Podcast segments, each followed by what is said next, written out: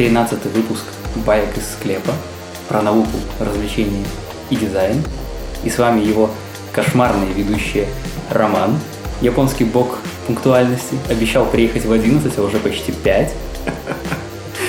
И Денис всю неделю считал провинности своей жены, чтобы 8 марта спокойно поиграть с пацанами в Division. И по традиции расскажем, про что этот грустный тренд. Мы расскажем про новости, которые случились за эту неделю. Мы поведаем вам про тему, которую сегодня должен был принести я, но не принес по причине своей Безалаберности. и скоропостижной гибели моей креативности, а также развлечения и бомбеж-фалеж. Поехали!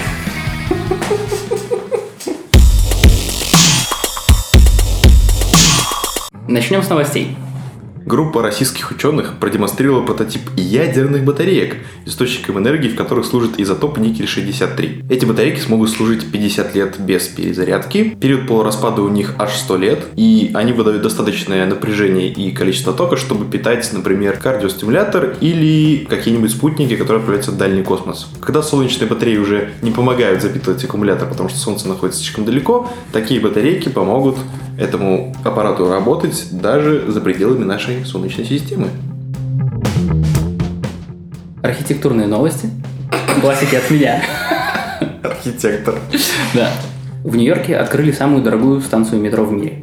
Новая станция Хаб, получившая название Oculus, расположена рядом с мемориалом жертвам теракта 11 сентября. Крыша конструкции представляет собой стилизованную взлетающую белую птицу, а автор этого прекрасного проекта – испанский художник-футурист Сантьяго Калатрава. На строительство станции были потрачены порядка 4 миллиардов долларов, и расходы почти в два раза превысили первоначальную смету, возводили объект около 12 лет, хотя планировали сначала построить за 5. Транспортный узел Oculus будет соединять 11 линий метрополитена, станцию пригородного железнодорожного сообщения и паромную переправу. В сутки через этот хаб смогут проходить около 250 тысяч пассажиров. Американское агентство передовых оборонных исследований и проектов, сокращенно DARPA, как ее, в принципе, все и запоминают даже по-русски, а не вот это огромное название, которое я только что прочитал, но я все равно молодец, что я это смог сделать, представила новый концепт самолета с вертикальным взлетом, с еще более дурацким названием «Втол Explain». Втол. Летательный аппарат будет оборудован силовой установкой мощностью 4000 лошадиных сил. Это ого-го сколько. Это ого-го Ого, сколько, да? И этот двигатель способен вырабатывать электроэнергию в 3 мегаватта и приводить в движение аж 24 винта. Много-много цифр. Помимо этого, он будет способен развивать скорость в 740 км в час и аэродинамическое качество оценивают в 10 баллов. Стоит сказать, что это самолет-беспилотник. Он выглядит довольно футуристически, и его не скоро запустят в массовое производство, пока есть только концепт. Мы оставим ссылку на рендер этого конвертоплана, чтобы вы сами могли заценить, как это выглядит. Следующая новость. Лаборатория Wargaming хочет отыскать новые таланты в сфере игровой индустрии. По этому поводу Wargaming объявила конкурс для разработчиков на лучший игровой проект. Победителю этого конкурса обещают 10 тысяч долларов на дальнейшее развитие проекта. В конкурсе сможет принять участие любая игровая студия из СНГ, Евросоюза, Азии, Северной и Южной Америки. Жалко, что не Африки. Подать заявку на участие можно с 3 марта и продлится конкурс до 30 апреля. То есть вот если у вас есть игровая студия, то уже прям надо-надо участвовать. Итоги конкурса и победителя планируют объявить 30-31 мая и лучший проект получит денежное вознаграждение, которое пойдет на дальнейшее развитие проекта. Чтобы принять участие в конкурсе, проекты должны соответствовать нескольким критериям, в частности, находиться в стадии альфа-тестирования и выше. Как сказал операционный директор Wargaming Максим Матвейко, любая великая идея нуждается в поддержке, поэтому если вы игровая студия, у вас есть великая идея для великой игры, напишите в Wargaming, поучаствуйте в конкурсе, и, возможно, вам выделят эти 10 тысяч долларов на разработку.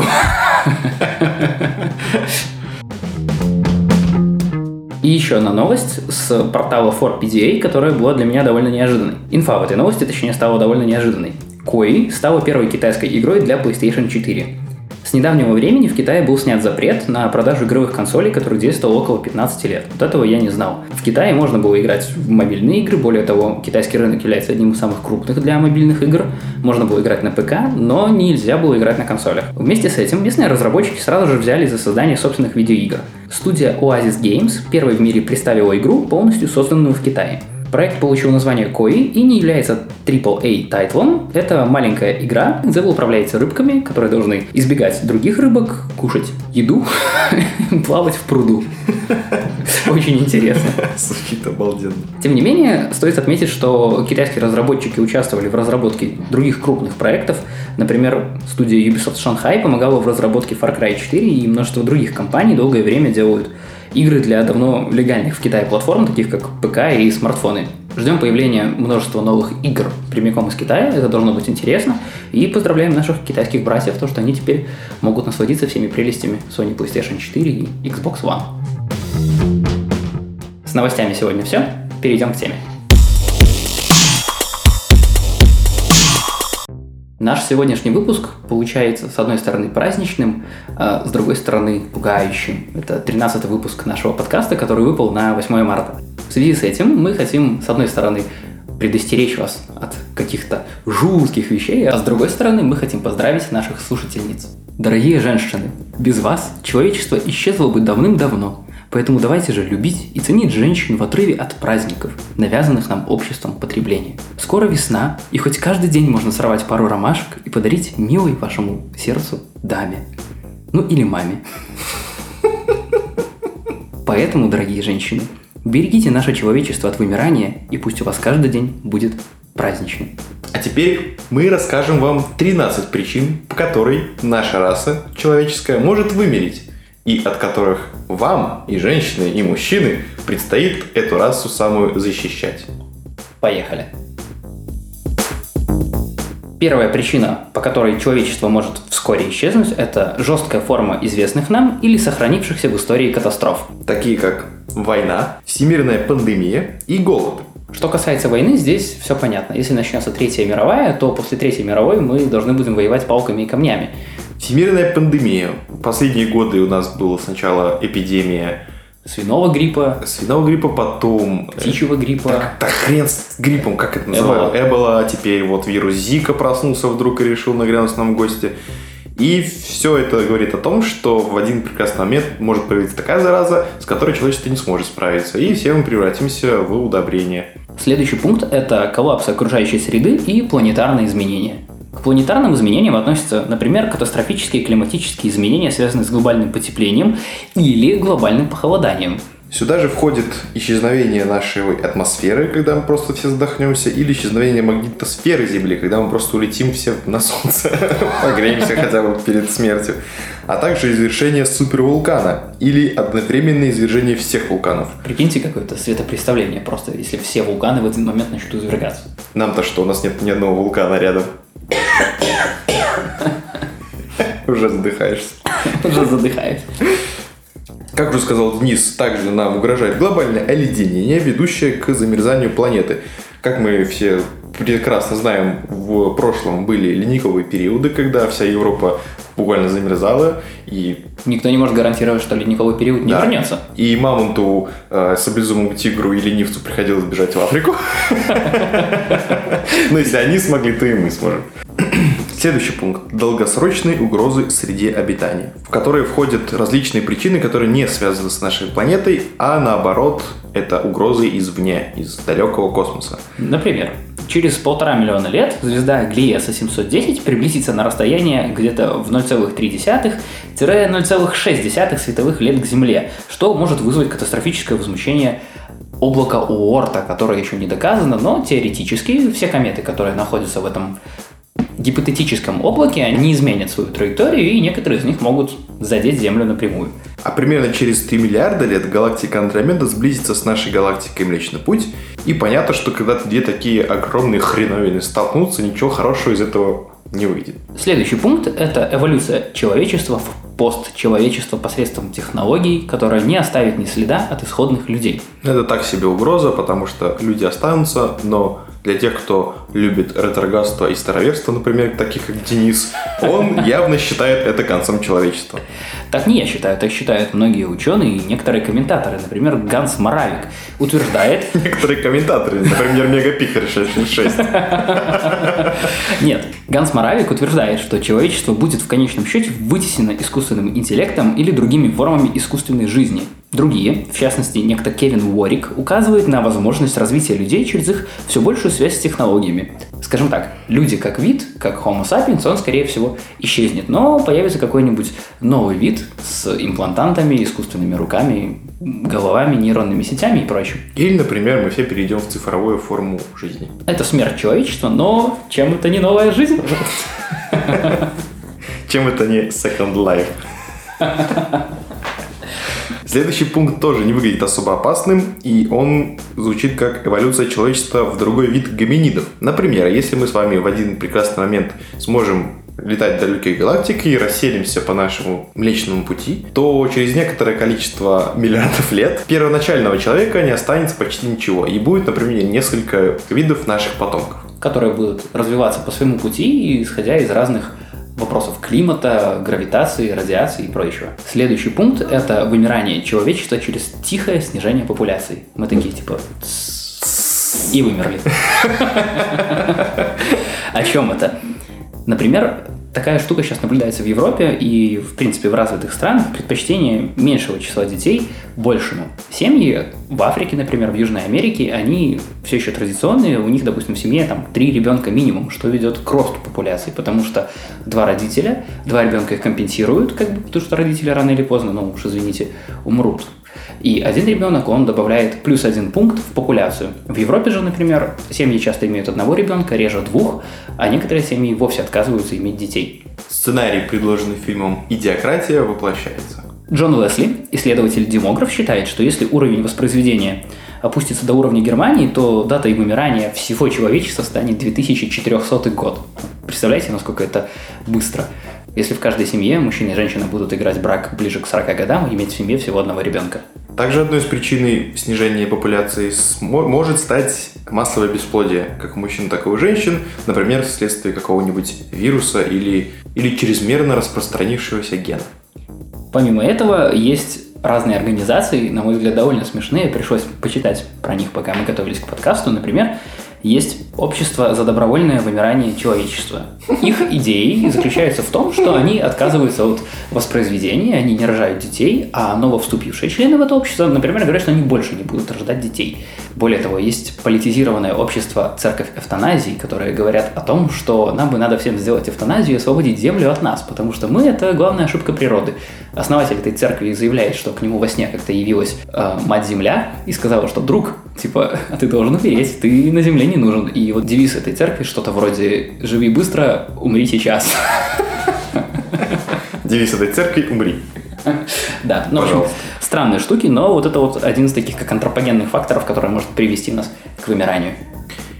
Переходим к наиболее интересным способом уничтожения человечества. Это уничтожение человечества с помощью науки. Мать нашей науки. В своей книге «Наш последний час» сэр Мартин Рис утверждает, что без соответствующего регулирования научное развитие увеличивает риск человеческого вымирания в результате развития новых технологий. Некоторые примеры приведены ниже. Давайте рассмотрим их. Первый пример – это неконтролируемая нанотехнологическая катастрофа, которая приводит к разрушению земной экосистемы. Также известно как серая слизь. Это самовоспроизводящиеся механизмы, роботы или что, что-то такое, что может захватить всю нашу экосистему, подчинить просто ее себе. просто ее сожрать. Да, и просто ее сожрать. Если вы смотрели такой весьма странный фильм, мне не очень нравится, G.I. Joe, довольно популярный mm-hmm. комикс есть такой. Вот во второй части этого фильма есть какие-то нанороботы, которые... Съели эльфиву башню. Съели эльфиву башню, да. И вот поэтому, если такие технологии появятся в ближайшее время, то это будет иметь определенную опасность для нас всех. Еще одной причиной может послужить создание микроскопической черной дыры, о чем многие говорили в то время, когда еще кого-то волновал ЦЕРН.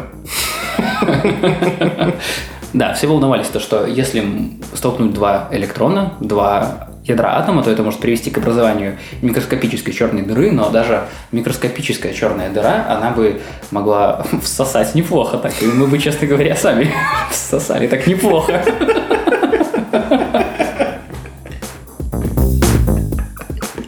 Следующий сценарий, которые могут привести к краху всего нашего людского и человеческого, это сценарии катастроф внеземного происхождения. Те, которые могут произойти не через 4,5 миллиарда лет, а вот прямо сейчас, вот прямо вот оно происходит. Денис, что это за хрень летит? Это птица? Это самолет? Нет, огромный астероид. В чем суть? Первое. Это большие импактные события. Импактные от английского impact. Удар – это вот, допустим, астероид хреначится в Землю, и все мы в конце отдадим, как динозавры. Или, допустим, чего хуже, комета пролетит рядом с Землей. Может, даже не вхерачится, а просто рядом пролетит, и ее ледяной хвост там разнесет Землю вообще в щепки. Следующий это гамма-всплеск нашей галактики, который, скорее всего, превратит нас всех в фалков, и мы просто уничтожим друг друга. Отсутствие разрывов в палеонтологической летописи и значительная дистанция до ближайших кандидатов в гиперновые делают это весьма отдаленной опасностью. То есть наше Солнце, оно вряд ли скоро станет гиперновой и не будет гамма-всплеска, но все равно теоретически такая возможность есть всегда. В конце концов, как мы уже говорили, черная дыра может уничтожить Землю. В чем проблема черной дыры? Мы ее не замечаем. То есть она может быть у вас в кармане, и вот туда вот все ваши деньги улетают, и рано или поздно это может уничтожить нашу планету. Вы не замечаете эту черную дыру. Следующий пункт самый веселый. Это вторжение превосходящих нас в технологическом и военном плане инопланетян. Что так часто рассматривается как сценарий уничтожения всей галактики и всего человечества в научной фантастике. На самом деле, я сам очень люблю этот сценарий и очень надеюсь, что к нам рано или поздно прилетят. Но не сильнее и нет, не злые, не надо, ну не надо. Ладно, не надо. Убивайте нас. Ну, по. Еще одна причина, по которой человечество может того, это внезапная вспышка на Солнце гораздо более мощная, чем мы наблюдаем их сейчас, и гораздо более внезапная, которую мы предсказать не сможем. В противовес солнечным вспышкам есть сценарий, по которому в ходе ядерной войны человечество, допустим, не уничтожено. То есть нам хватило бомбоубежищ, и все в порядке, но пыль, поднявшаяся после ядерной войны, она закроет от нас Солнце, и поэтому нам тоже останется немного, потому что начнется новый ледниковый период. Плюс, если вы смотрели «Матрицу» внимательно, вы помните, что именно вот этот вот замут с тем, что небо было закрыто облаками, он привел к тому, что человечество начало вымирать, и там еще и восстание машин, и все-все-все. Кстати, о восстании машин – это следующий пункт, по которому человечество может вымереть. Мы уже упоминали серую слизь, но в данном случае вторжение машин связано со созданием суперкомпьютера. Армии роботов. А точнее, да, искусственного интеллекта, который по каким-то причинам, например, по причине неправильной его конструкции с самого начала, решит уничтожить человечество, как, например, причину всех бед планеты. Или потому что он увидит видео на ютубе, где сотрудник Boston Dynamics обижает маленького брата. Об этом сейчас много говорят, много умных и влиятельных людей говорят об опасности ИИ, поэтому к этому не стоит относиться легкомысленно. Еще один пункт, по которому человечество может вымереть, заключается в философских сценариях и религиозных – Здесь все гораздо сложнее. Миллион философских течений и десятки религий говорят о разных причинах конца света. Взять хотя бы истерию по поводу 21 декабря 2012 года, когда календарь мая должен был закончиться и должен был прийти конец света. Так вот, это не первый конец света на нашем веку. Многие могут не помнить, но и в 2011 году прогнозировали конец света, а еще в 2000 году очень ожидали, что Земля налетит на небесную ось. У христианства, у буддизма, у иудаизма у церкви сатаны у всех есть свои предсказания и прогнозы, когда же наступит конец света. ряд. Сказал, что знаю. У всех есть предсказания насчет того, когда придет конец света, но пока ни у кого он не осуществился. И последний, тринадцатый пункт, звучит очень-очень научно. Абсолютно нелепая случайность, о которой мы даже не можем догадываться. Мне сразу в голову, Мне сразу в голову приходит э, книга Дугласа Адамса «Автостопом по галактике», когда прилетели инопланетяне и сказали, что ваша планетка ненужная находится на пути строительства огромной межгалактической магистрали, и ее приходится снести. Вот это отличный пример того, почему наша планета может и все человечество вместе с ней того отправиться к праотцам. Это были 13 пунктов, которые могут привести к гибели человечества. Мы очень надеемся, что все это случится не скоро, но вы должны знать об этом, и на этом наша пугающая тема нашего чертовски 13-го подкаста подходит к концу, и мы переходим дальше. Пока вы еще не отошли от нашей темы и воспринимаете все разговоры про уничтожение человечества всерьез, я расскажу вам про книгу, которая должна вам понравиться, если вам понравилась наша сегодняшняя тема. Это книга автора Дэниела Уилсона, которая называется «Роботы апокалипсиса». Это называется как рок-группа школьная. Да. Название действительно дурацкое, но оно находится в списке книг, которые наиболее правдоподобно и интересно рассказывают про восставший искусственный интеллект. Начинается книга с того, что человечество победило в войне против искусственного интеллекта. Это буквально пролог. И когда я начал его читать, я такой, э, чё? Что за спойлер? Что за хрень? Как теперь я читать ее должен? Что интересного в этом? Но оказалось, что с помощью этого приема автор позволил себе очень интересным способом рассказать историю войны человечества с искусственным интеллектом. Я могу рассказать начало, это в принципе не спойлер, это происходит на первых 10 страницах. Человечество победило, и отряд главного героя нашел главный суперкомпьютер, уничтожил его, и какой-то из пещер они нашли огромный черный куб, на котором, как оказалось, было записано все данные по поводу этой войны. Все записи телефонов, камер с того самого момента, как этот искусственный интеллект ожил. И вот этот человек садится в какой-то комнате, начинает просматривать то, что показывает ему этот последний оставшийся на Земле компьютер, и записывает самые основные моменты. Именно этим способом происходит рассказ в книге. От лица этого человека, как он смотрит какие-нибудь видеоролики, какие-нибудь записи. Каждая глава начинается с описания этого человека, что на записи происходит, как это повлияло в дальнейшем на войну. И первые главы обалденно интересные, именно потому что там, как только-только зарождалось, там сначала был какой-то вирус, который заразил роботов, они начали убивать людей, то, что меня очень удивило, когда мы говорим о войне, мы сразу представляем себе разрушенные города, все в разрухе, на дым. дорогах, да, дым, на дорогах не пройти, но роботы не люди, и им довольно сложно ходить по развалинам. Поэтому города после войны, когда людей начали истреблять, а некоторые бежали, находятся в абсолютной чистоте, чтобы роботы в случае чего могли везде пройти и проехать. Если вам нравится эта тематика, очень советую почитать. Я продолжу тему чтива и снова расскажу про своего рода комикс. Есть такой французский художник-карикатурист. Карикатурист. Карикатурист. Карикатурист.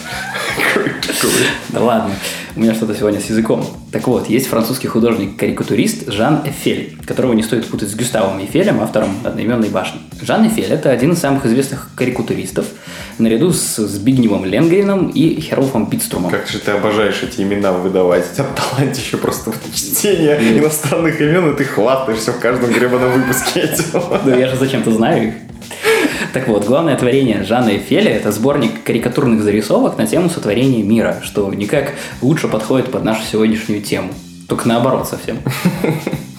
Франсуа Лежон, это настоящее имя автора, он не скрывал своих личных идеологических воззрений, он очень любил... Полежать? Нет. Франсуа Лежон. Он очень любил Советский Союз. Своих жен.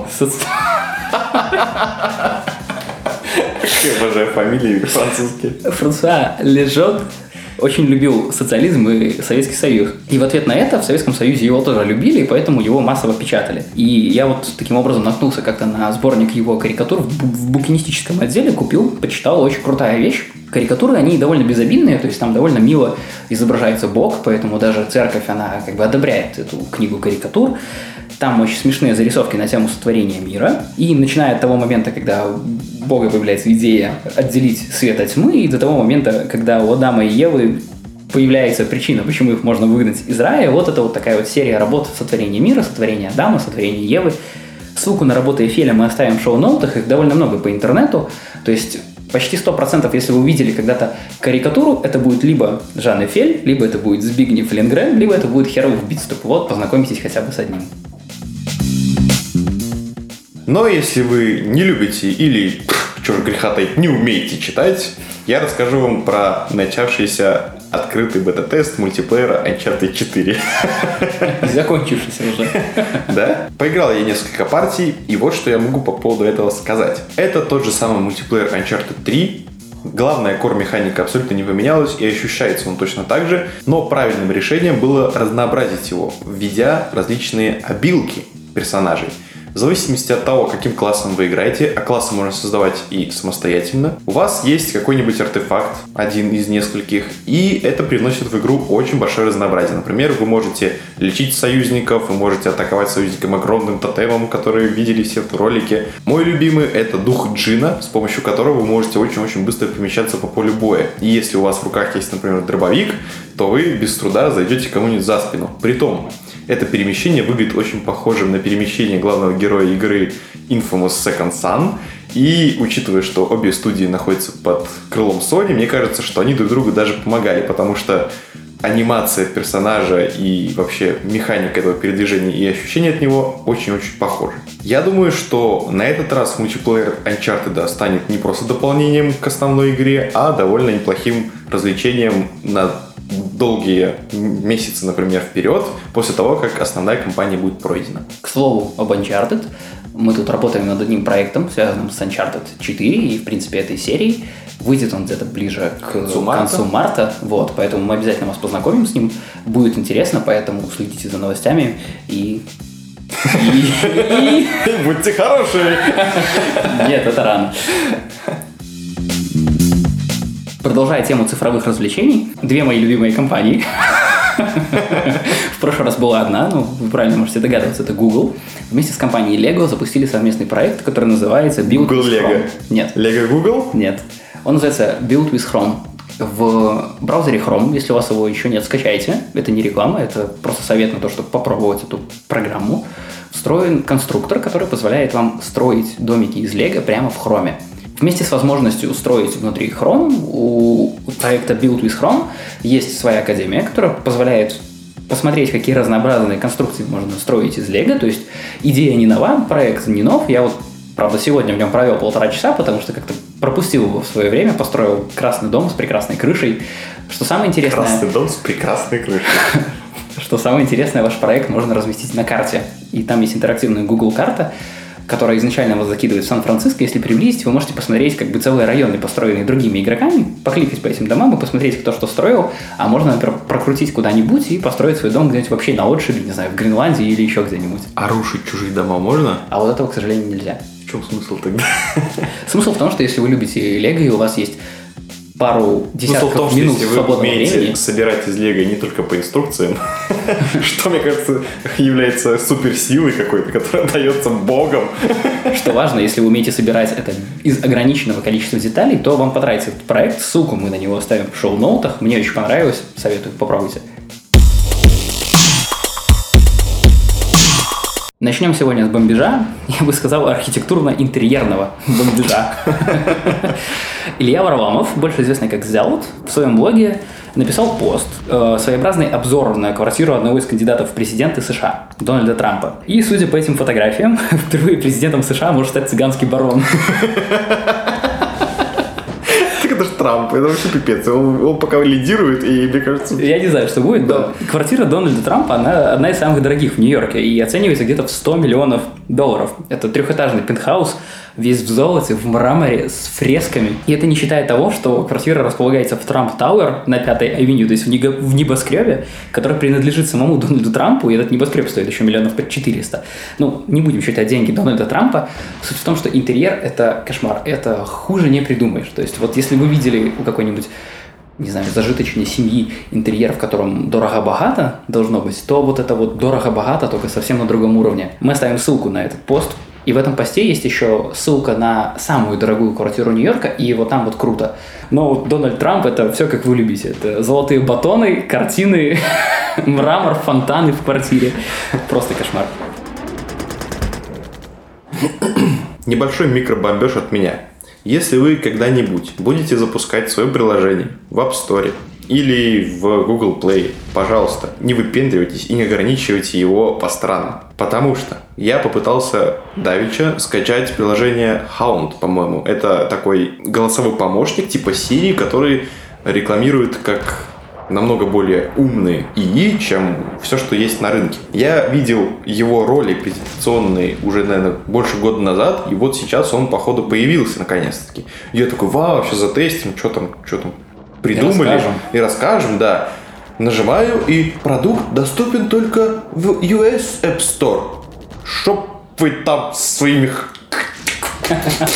Да, это большая проблема. У меня, например, телефон, я периодически переключаюсь между ES Store и белорусским App Store, потому что половина приложений, часть из которых была куплена в Соединенных Штатах, они не хотят обновляться, когда у меня подключен белорусский Store, и поэтому вот такая вынужденная мера. Я, на самом деле, топлю за то, чтобы Apple разобрались с этим и как-нибудь либо объединили покупки в независимости от того, в какой стране и в каком сторе они были куплены, либо вообще объединили свой Store в один, потому что я не вижу особой ценовой разницы в App Store.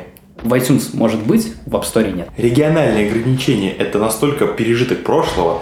Мы все помним, я думаю, как раньше игры, например, в Steam или PlayStation Store ограничивались страной, где вы ее купили. Например, если вы купили в России, то вы не можете играть в другой стране. И пока что то же самое сохраняется, к сожалению, в магазинах приложений. Учитывая, что наш мир движется к глобализации, и все мы космополиты, то пошли нахер со своими границами сраными.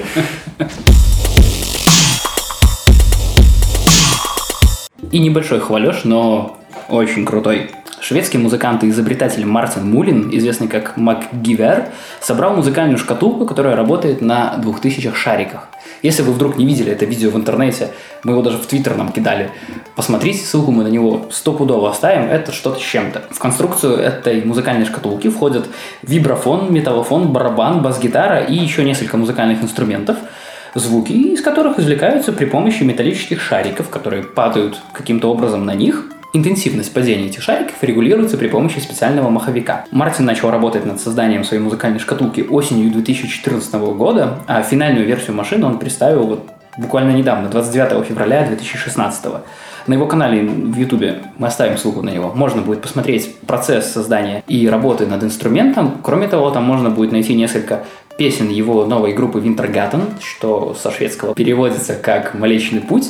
А раньше участники группы Wintergarten были участниками группы Детектив Бюро, очень крутой шведской группы, которые делали классные клипы и тоже использовали нестандартные инструменты при создании своей музыки. Послушайте, там есть на них линки, очень здорово, очень советую, если вдруг не слышали. На этом у нас сегодня все, и чертова дюжина выпусков теперь позади. Нужно подвести небольшой итог по нашему конкурсу. Теперь мы его точно заканчиваем. Спасибо всем, кто участвовал. В ближайшие дни мы начнем паковать ваши конверты нашими стикерами и отправим их на те адреса, которые вы указали. Еще раз спасибо большое Митяю и Рине, которые приняли активное участие и оставили не по одному посту и писали нам личные письма. И спасибо вам, ребята, за вашу активность. Остальных призываем быть активнее, мы очень рады общаться и мы не снобы. Это я только в подкасте умничаю. Так я довольно глупенький. Нет, ну вы что? И спасибо, что подписываете нас в iTunes, в SoundCloud, YouTube, Твиттере, Тумблере. Где мы еще есть? Да везде. Везде мы есть. Спасибо, что слушаете нас именно через плеер на сайте. Нам так проще считать циферки и мотивировать себя на запись новых подкастов. Оставляйте комментарии. С вами были Роман и Денис. До новых встреч. Будьте хорошими. Пока.